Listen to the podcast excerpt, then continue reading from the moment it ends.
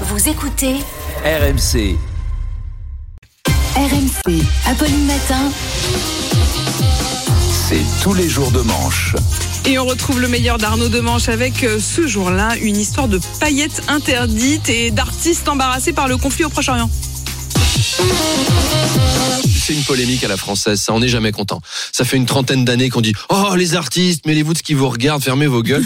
Et là d'un seul coup, on veut avoir l'opinion du milieu droit du PSG ou d'Antoine Dupont, de Nabila ou David et Jonathan. Qu'est-ce que vous en pensez? Oh, prenez des musclés, une réaction. Écoutez, que Francis Lalanne ferme sa gueule, on va pas s'en plaindre.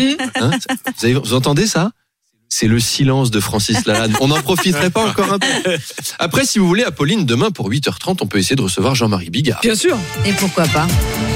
Jean-Marie Bigard, quelle est votre position dans ce conflit?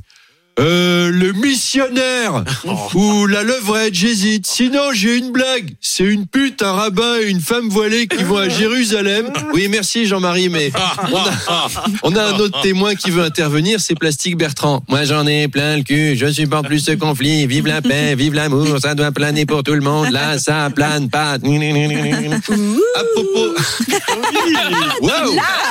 Les cœurs. À propos d'artistes du passé, est-ce que vous avez vu cette histoire sur le groupe Tragédie? Le- Un de ses membres. Ah, heureusement qu'il y a Charles quand même. Heureusement qu'il est là L'actu de tragédie n'a La- aucun de pour moi. tragédie, Relève voilà exactement. Elle est classique. L'actu Oh, de tragédie. Alors, tragédie, on se le remet? Bien sûr. Allez. Est-ce que tu me sens Eh oh. Ils ont fait une Oh, chanson. Ils ont fait une chanson. C'est un Et- tube.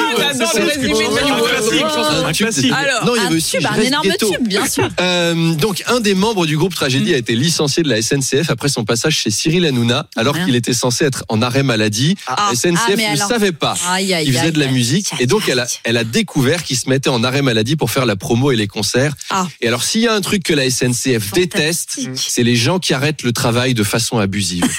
C'est- c'est con mon pote, hein. t'adhérais à la CGT, tu te déclarais en grève, tu pouvais faire TPMP pendant 10 ans si tu voulais. Il a été grillé par son patron à la télé le gars. Si ça se trouve c'est pour ça que les Daft Punk avaient des casques, c'était des cheminots, fallait pas que ça se sache. Allez bon courage mon gars. les paillettes en plastique sont désormais interdites à la vente. C'est une décision de l'Union européenne. Eh oui, on en parlait l'autre jour, Apolline. C'est fini les paillettes. Je sais que vous et Emmanuel, vous êtes dévastés. Mm. C'est quand que tu vas mettre des paillettes dans ma vie, Et des Kevin moulures au plafond, Kevin. C'est terminé les paillettes. C'est nous. On n'en veut Ah, plus. en- les Kevin. On n'en veut plus en Europe. Même Dimitri Payet a dû s'exiler au Brésil Ah. en prévision. Il joue à Vasco de Gama. Alors par contre, l'Union européenne n'a pas réussi à s'entendre sur l'interdiction du glyphosate, alors que c'est le pesticide le plus vendu au monde. En France, on en vend 8800 tonnes, dont 50 litres par an à Édouard Philippe, qui l'utilise manifestement comme shampoing. Oh. Écoutez, on comprend pas l'intérêt, mais les résultats sont là. L'interdiction des paillettes, et je suis comme vous, Amélie, je l'avais pas vu venir. Euh, eux, c'est pas comme le glyphosate. Les paillettes, ils ont pas eu des bons lobbyistes. Je suis sûr qu'ils ont essayé d'envoyer un défenseur de l'industrie des paillettes à Bruxelles J'aurais qui pu a le faire. fait Salut les Alors moi c'est Patrick Sébastien. Moi je suis que de. Moi j'aime la fête et je suis là pour défendre les paillettes parce que les paillettes c'est la fiesta, c'est la bonne humeur, c'est ce qu'on trouve sur le string des danseuses du Lido et on doit défendre les paillettes, les langues de belle-mère, les coussins péteurs, tout ça. Alors monsieur le député, je vais vous demander de tirer sur mon doigt et vous allez voir il y a des paillettes qui vont jaillir. Ça va faire comme un geyser de confetti, ça va faire un bruit rigolo et c'est important pour le moral des Français. Eh ben c'est sympa de se préoccuper de notre ça.